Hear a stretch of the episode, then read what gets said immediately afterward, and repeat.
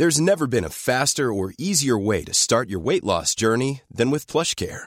PlushCare accepts most insurance plans and gives you online access to board-certified physicians who can prescribe FDA-approved weight loss medications like Wigovi and Zepbound for those who qualify. Take charge of your health and speak with a board-certified physician about a weight loss plan that's right for you. Get started today at plushcare.com slash weight loss. That's plushcare.com slash weight loss. plushcare.com slash weight loss. Escuchas. Escuchas un podcast de Dixo. Escuchas Linterna Mágica con Miguel Cane. Por Dixo. Dixo. La productora de podcast más importante en habla hispana.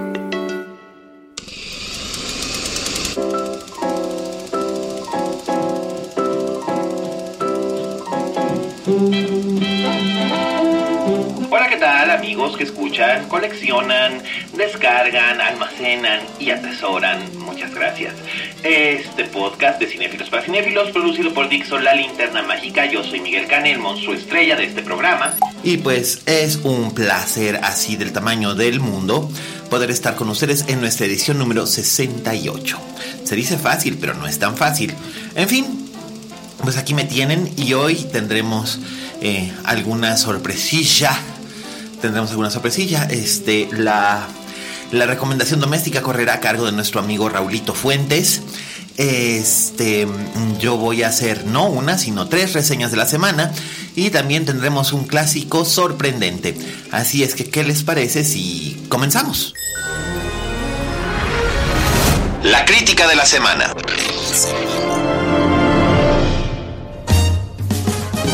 Como lo prometí, no son una, no son dos, son tres. Tenemos tres películas, una mala, muy mala, una buena, muy buena y una superior, que realmente es superior, que forman parte del ciclo que trajo la um, cadena Cinépolis de lo mejor del Festival de Morelia y que este, todavía se van a poder ver hasta el día 12.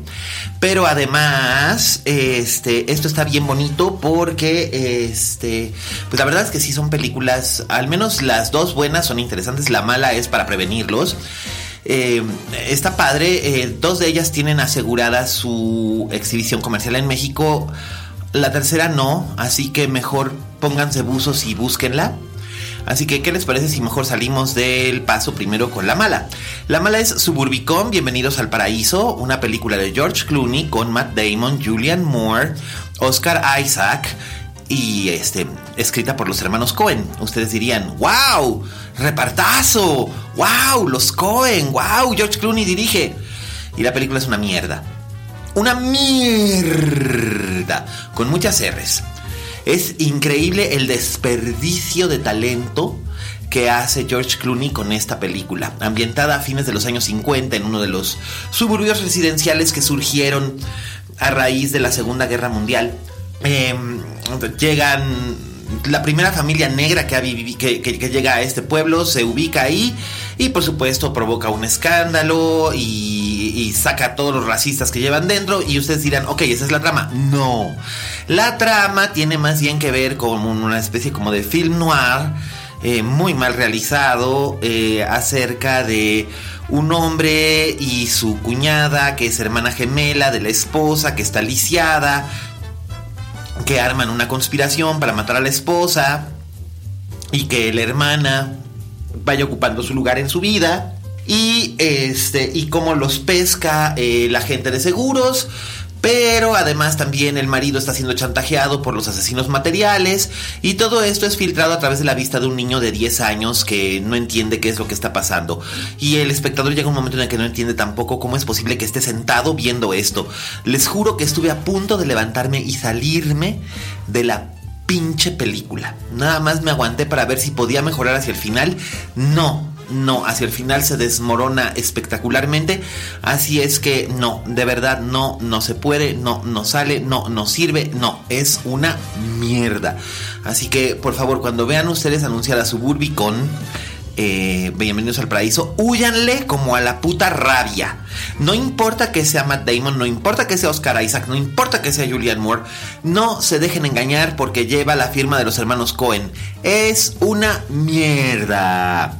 Y bueno, ahora que ya dije muchas madres para referirme a Suburbicón, ahora déjenme echar muchas flores para referirme a la siguiente película, que es Dime por tu nombre o Llámame por tu nombre, eh, la película de Luca Guadagnino, protagonizada por Armie Hammer, que todas las modernas habían estado esperando y de hecho todas atestaron las salas de Plaza Universidad y el Diana para poder verla. Y bueno, es una es una película eh, muy tierna. No sé si ustedes recuerdan una película de 1996 que se llamaba eh, lo, este, Belleza Robada con Liv, con Tyler.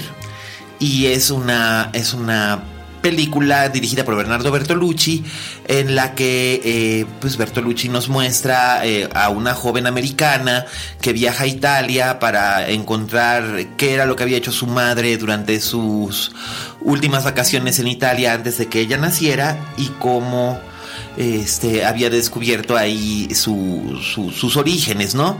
Y al mismo tiempo, pues había una relación amorosa, un soundtrack magnífico, etcétera, etcétera. Bueno, pues podríamos decir que Dime por tu nombre, que está basada en una novela de Andrea Siman, un escritor egipcio que ahora vive en Estados Unidos, es la contracara de, de Stealing Beauty o de Belleza Robada. Eh, aquí es un joven estudiante de posgrado eh, estadounidense que llega a pasar el verano en la casa de un profesor de historia eh, como su asistente y ahí conoce al hijo Helio, es el hijo de, de, este matrimonio de académicos italianos, que son italianos, franceses, judíos, estadounidenses, o sea, son muy cosmopolitas y muy chic. Y entre Oliver, que es Armie Hammer, y eh, Helio, que es este joven de 17 años, surge una especie de amistad que deriva en romance, mientras ambos también están buscando, eh, no sé, una manera como de identificarse a sí mismos dentro de los cánones de lo que es la masculinidad y la sexualidad, no necesariamente como heterosexuales o bisexuales, sino como entes sexuales. Todo esto en el caluroso verano de 1983. Eh, la película está hermosamente realizada porque, bueno, Guadagnino es un director que hace unas cosas bellísimas, muy recomendable, es su, también su película eh, Yo sono l'amore, eh, también conocida como El Amante, está disponible en Netflix, de hecho, si quieren echarle un ojo, véanla, es una cosa bellísima con Tilda Swinton, pero de verdad, una belleza de película, es probablemente una de mis películas favoritas de la década pasada, y esta, pues definitivamente sí se gana un lugarcito entre mis películas del año porque es una película conmovedora, sensible, tierna, muy bien escrita. Por supuesto, el adaptador de la novela es James Ivory, que tal vez si yo les menciono las películas de la Merchant Ivory, a algunos que son mayores de 40 les sonará, a otros pues no creo.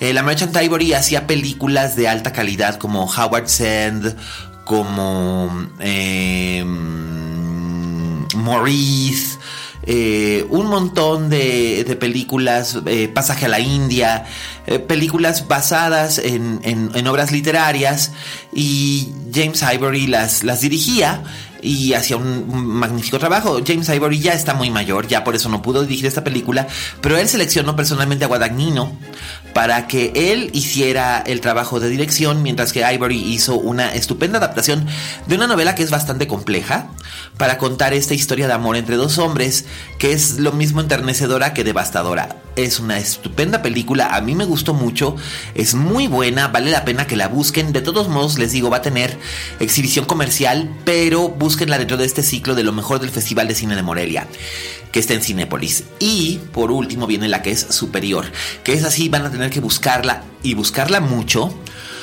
porque muy probablemente le ocurra lo que a la película anterior de Yorgos Lantimos, que no tuvo exhibición comercial en México, sino que llegó directamente a video. Esperamos que esta sí tenga exhibición comercial porque la verdad merece ser vista. Eh, se trata de El sacrificio de un ciervo sagrado o The Killing of a Sacred Deer, que es este que es una, una belleza de, de película. Es una película de horror, sí, de horror psicológico, pero muy al estilo de Yorgos Lantimos, que pues es un director muy sui generis, muy idiosincrásico. Si ustedes recuerdan, eh, The Lobster es una historia de amor pero al mismo tiempo es también una historia de violencia, revolución, sedición, traición y mutilación. Pero sobre todo es una historia de amor. En este caso, esta también es una historia de amor familiar, de amor filial, pero también es una historia de horror y es una tragedia griega al estilo americano muy moderna.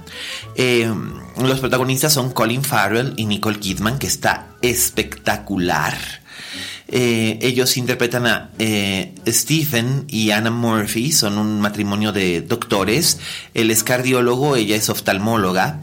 Eh, viven en un suburbio elegante de una ciudad estadounidense que no es identificada nunca, pero se trata de Cincinnati, en Ohio. Em, ellos tienen una buena vida, tienen dos hijos, un hijo de 12 años que se llama Bob y una hija de 14 años. Son básicamente la familia americana perfecta. Eh, su casa es bonita, amplia, bien decorada. Este. Todo es este. muy, muy elegante y muy chulo. Y em, la película realmente comienza cuando descubrimos que el personaje de Stephen, el marido, tiene una especie de relación clandestina con un, con un muchachito con un muchachito llamado Martin, eh, que es interpretado por Barry Keogh, que es el mismo actor que aparecía en Dunkirk como el joven vecino que se trepa en el barco de Mark Rylance y va a vivir la aventura de su vida y que le acaba costando la vida, en, una manera de, decirlo.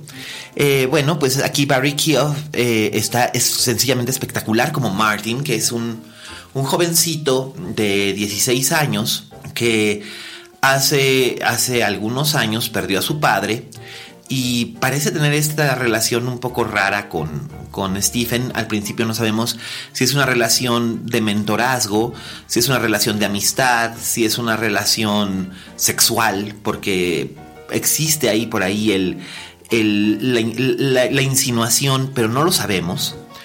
Y eh, las cosas se empiezan a complicar cuando Stephen incorpora a Martin al seno de su familia. Es entonces cuando descubrimos que Martin tiene un rencor muy acendrado en contra de los, en contra de los Murphy, especialmente en contra de Stephen, y lo pone en una disyuntiva muy similar a la que en la que se encuentran personajes como Odiseo o como Agamenón eh, en las tragedias griegas, que finalmente es lo que Lántimos eh, leyó en su adolescencia y juventud y que fue lo primero que montó en teatro cuando empezó a trabajar hace 20 años y que es lo que le dio su sello. Eh, Lántimos es probablemente el director griego más destacado en las últimas décadas después de, después de la desaparición de Michael Kakoyanis, el director de el griego, claro. el sacrificio de un siervo sagrado es eh, una película que es muy difícil de catalogar, muy difícil de describir, eh, pero está extraordinariamente bien escrita y, la actuación es son, las actuaciones son fascinantes. Eh, especialmente son fascinantes Farrell y Kidman. Farrell se van a dar cuenta ustedes de que él habla como, como un telegrama. Obviamente esto es propositivo y tiene mucho que ver con cómo es el personaje. Eh, por otro lado, la actuación de Kidman es muy concisa. Ella casi no habla, pero cuando habla las palabras son muy potentes. Eh, no, no luce en absoluto glamorosa, pero tampoco está desglamorizada a propósito, sino que luce como una mujer normal de 50 años, lo que ella es. Eh, como una madre preocupada, como una, eh, como una esposa preocupada, como una criatura que también desea su, su parte de venganza es una cosa fascinante porque todos van adquiriendo ciertos arquetipos. Farrell es el héroe trágico. Eh, Martin eh, vendría a ser una, especie de, de, encarnación de las furias pero después nos damos cuenta de que en realidad la que es una encarnación de las furias es Kidman. Em, es una cosa muy, muy, muy peculiar que me costaría muchísimo trabajo resumir en una sola reseña, sobre todo si la película no ha sido vista. Eh, pero por eso los exhorto a que la vean. Es una película ciertamente superior. Lantimos es un enormísimo director. Eh, es enorme, enorme. Viene a tomar eh, la estafeta de la clase de cine perturbador y hermoso que en su momento hacían directores como Paul Schrader, que ya no tiene la estamina. Roman Polanski, que pues ya tampoco. incluso Luis Buñuel hay momentos surrealistas y maravillosos en, The Killing of a Sacred Deer y están anclados completamente en, la realidad. una escena en la que los padres corren a buscar a su hija y la encuentran arrastrándose en la calle. Eh, la escena del coro de la escuela. Eh, no sé, no me alcanza el lenguaje que tengo a mi disposición en este momento para poder hacer una descripción sumaria de por qué esta película es maravillosa sin estropeárselas. Entonces, solamente puedo decirles que confíen en mí, es una película extraordinaria. Muy probablemente no la van a poder ver en pantalla grande. Así que aprovechen, vayan y véanla. Véanla, por favor, dense la oportunidad de verla porque es, es extraordinaria, es inclasificable, los va a hacer sentir mal, los va a hacer sentir sucios, los va a hacer sentir maravillados, los va a, sentir, los va a hacer sentir angustiados, perturbados, eh, enfermos y al mismo tiempo tremendamente lúcidos. Es una gran, gran experiencia y es una gran, gran, gran tragedia griega moderna y tienen que verla. Así que esa es mi mejor recomendación esta semana, sin duda, es El sacrificio de un siervo sagrado Búsquenla en la cadena, en la cadena Cinepolis, búsquenla ya. Corran. Y ahora, ¿qué les parece si este, nos vamos con nuestro amigo Raulito Fuentes a hacer la este, recomendación doméstica? Recomendaciones domésticas.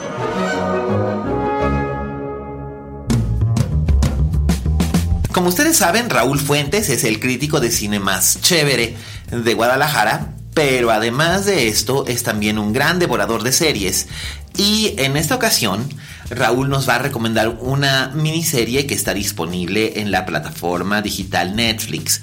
Es una miniserie canadiense, no voy a decir mucho más, voy a dejar que sea Raulín el que se ocupe de ello.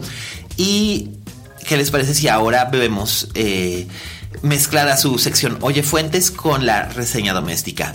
Oye Fuentes. Hola, ¿qué tal? Esto es Oye Fuentes, el espacio que Miguel Cane me brinda en la linterna mágica. Yo soy Raúl Fuentes y a mí me encuentras en Twitter y en Instagram como arroba Oye Fuentes. Oigan, puesto que Miguel el día de hoy va a hablar de varias películas en el podcast, pues yo voy a hablar de una serie de televisión. En realidad es una miniserie que se estrena en Netflix, ya está completa obviamente.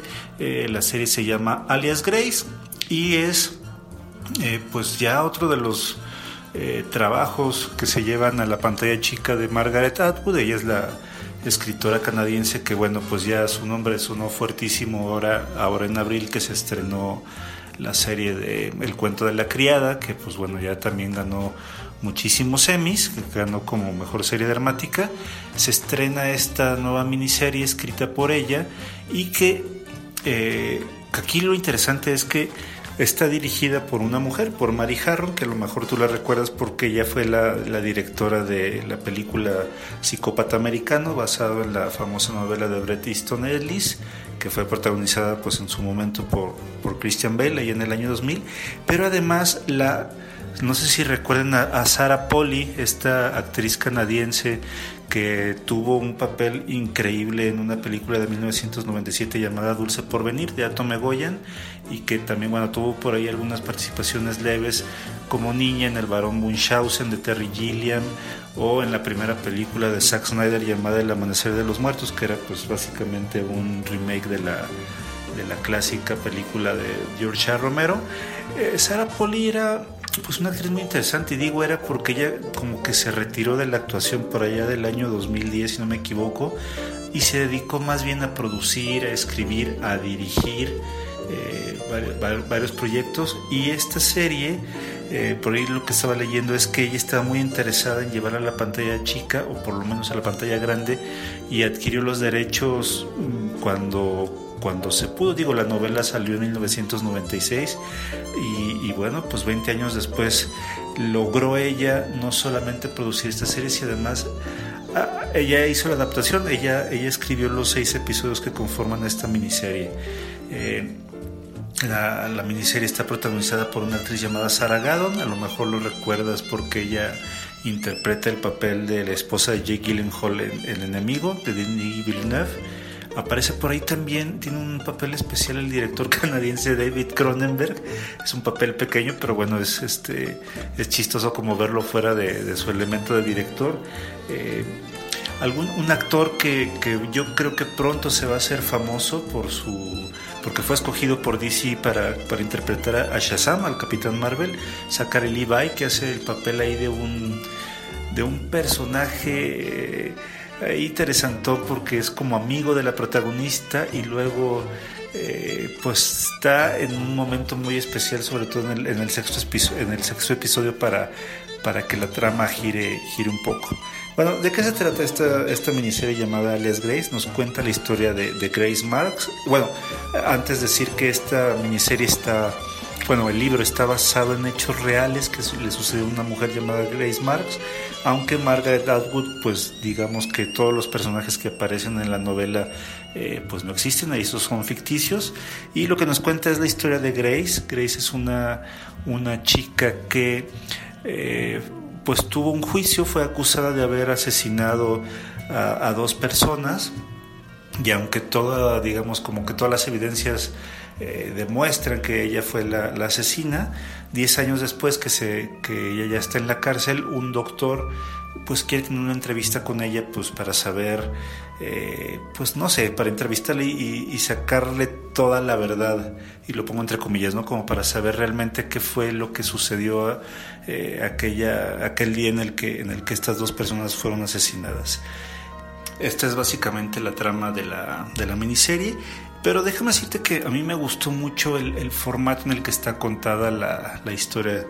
Es una una historia en la que pues tenemos como este recurso que ya hemos visto a lo mejor en películas como Sospechosos Comunes o El Ciudadano Kane, en las que la protagonista está hablando con otra persona y ese es digamos como el presente de la historia y lo que, lo que pasó en, esas, en esos 10 años pues bueno es lo que, lo que van contando los flashbacks y acá lo interesante es que pues el carisma que tiene la actriz Sarah Gadon hace que empatices luego, luego con, ella. O sea, tú desde el primer episodio tú ya le crees que todo lo que le ha pasado pues es, básicamente eh, fruto de, la mala suerte, del infortunio que ella, que ella sufre a lo largo de, esta serie y al final de, la emisión, al final del sexto episodio, pues creo que aquí es lo más interesante, que, que deja esta parte ambigua de que no sepas realmente pues qué pasó no se, que no se sepa si, si, lo que viste fue real o no.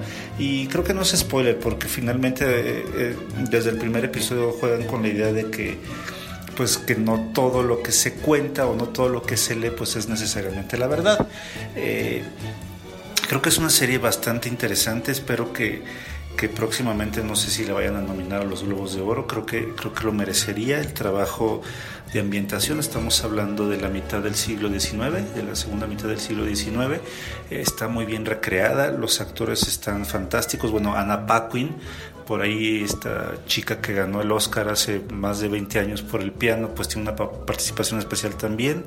Eh, pues es una serie muy recomendable, te la puedes echar como yo en un, en un día, la vas a disfrutar y creo que pues sí te quedará como este, esta sensación de a lo mejor volverla a ver para, para atar cabos que quedaron por ahí sueltos o que al menos eso es lo que parece que es, ¿no?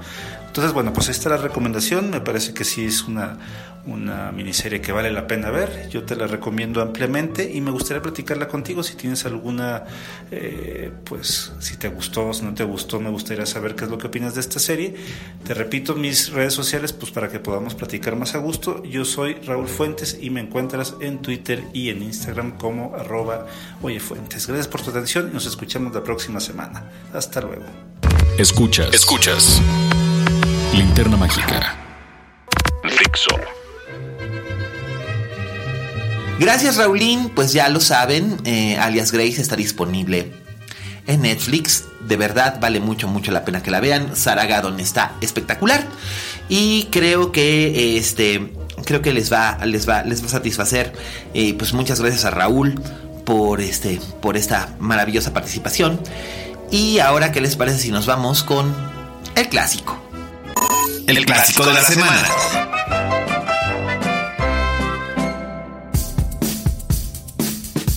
Bien, pues el clásico de la semana que les voy a recomendar es una película del año 1945. Ustedes van a decir, ¡ay, qué huiva! Es una película vieja. Y seguramente es en blanco y negro. Sí es en blanco y negro. Pero es una película maravillosa que creo que todo mundo debe ver por lo menos una vez en la vida para explicarse cómo es, cómo, cómo suceden ciertas cosas eh, y cómo son contadas en el, en el mundo. La película de la que hablo es probablemente una de las obras maestras de un director llamado David Lean, que si ustedes eh, recuerdan ya hemos hablado de David Lean, aquí hablamos del puente sobre el río Kwai, y este... Pues él es muy famoso por este por haber hecho películas eh, épicas como son Doctor Shivago, Pasaje a la India, eh, todo esto. Sí, es verdad. Pero en esta de la que yo les hablo, el chiste es que es una cosa sumamente eh, sencilla y casi, casi callada. Es una película llamada Breve Encuentro. Breve Encuentro es una película británica hecha por David Lean en 1945 con muy escasos recursos porque era la época de la guerra y sin embargo hizo algo realmente memorable y maravilloso. Es la historia de una mujer llamada Laura Jensen, interpretada por Celia Johnson, eh, que en aquel entonces era la señora de David Lean, y es su breve encuentro con un hombre llamado Alec Harvey, que es interpretado por el ya fallecido actor, de hecho ya los dos ya fallecieron, Trevor Howard, eh, los dos son personas de unos 30 años, eh, muy agradables, bien cimentados. Laura está casada con un hombre llamado Fred, tiene su casa en un pueblo cercano a Londres, eh, es madre, es una mujer que lleva una vida completamente tranquila y se encuentra con Alec en el andén de una estación del tren. Lo que sucede entre ellos en ese breve encuentro es abrirse a todas las posibilidades de lo que no fue, de lo que pudo haber sido, de lo que anhelábamos que fuese y que no se logró. Y de repente Laura testerea al borde de este precipicio al que le encantaría lanzarse, pero si se lanza, evidentemente perderá todo, perderá a su marido, a sus hijos, su hogar y todo, todo lo que es su vida. Entonces, en, los 90 minutos que dura esta película, no dura más, eh, David Lean trabaja las emociones, las luces y las sombras, esos, esos momentos que hemos sentido todos alguna vez, de angustia, de emoción, de belleza, y que hemos sentido que vamos a perder o que podríamos haber perdido. Em, y el trabajo es bellísimo. Breve Encuentro es probablemente una de las películas más hermosas de la historia y de verdad vale muchísimo la pena que la vean. Es mi clásico que recomiendo esta semana. Está disponible en DVD, está disponible en YouTube. Eh, búsquenla, véanla, siéntanla, pálpenla. Admírense del trabajo de este director que con casi nada nos dio tanto en una película tan breve como el encuentro entre estas dos personas y ese, ese gran momento, gran, gran momento en el que Celia Johnson contempla el tren que se está acercando y está pensando. Y no puedo decirles más porque sería arruinarla, pero, pero de verdad, vean Breve Encuentro. Me entusiasma muchísimo poder recomendárselas. Es una gran, gran, gran película y creo que la educación sentimental y cinematográfica de todo cinéfilo está más completa cuando la película es vista. Y bueno, con eso hemos llegado ahora al final de nuestra linterna mágica número 68. Para mí es un placer estar con ustedes. Quiero agradecer a Vero Hernández que estuvo en la consola. También quiero agradecer a Fede, nuestro postproductor, a Dani, a Oscar que nos escribe los textos que acompañan este podcast. eh, cuando sube a la plataforma de Dixo. Eh, recuerden, ahora salimos todos los jueves, así que nos van a poder seguir escuchando. Eh, los miércoles tenemos funciones de Almas Perdidas en el Foro Lucerna de esta ciudad, Lucerna número 64, Colonia Juárez, con Andrea Portal, Diego Cooper, Amaya Blas, Jordi Roche y Tania Huntington. Eh, es una historia de fantasmas escrita por mí, dirigida por Roberto Cavazos, viejo amigo de esta mesa. Y la verdad es que es una, una bellísima, bellísima oportunidad de acercarse al teatro, de dejarse sorprender, de sentir angustia, miedo y ansiedad, porque se trata de un melodrama gótico con fantasmas. Y la verdad es que estoy muy contento con esta obra de teatro, pero para que una compañía de teatro tenga éxito necesita tener público. Y para eso entonces apelo a ustedes para que se acerquen y nos vean y nos dejen sus comentarios utilizando el hashtag Almas Perdidas y por supuesto todas sus dudas y comentarios sobre este podcast utilizando el hashtag Linterna Mágica. Eh, yo soy arroba alias Cane en todas las redes sociales y siempre es un placer estar con ustedes. Muchísimas gracias por escucharnos y recuerden. Como dijo la Betty Davis, en este negocio si no tienes fama de monstruo, no eres una estrella. Hasta la próxima. Hasta la próxima.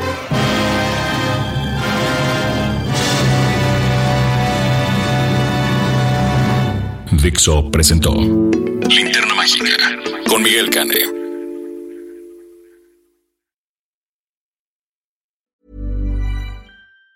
Even on a budget, quality is non-negotiable. That's why Quince is the place to score high-end essentials at 50 to 80% less than similar brands. Get your hands on buttery soft cashmere sweaters from just 60 bucks, Italian leather jackets, and so much more. And the best part about Quince, they exclusively partner with factories committed to safe, ethical, and responsible manufacturing. Elevate your style without the elevated price tag with Quince. Go to quince.com slash upgrade for free shipping and 365-day returns.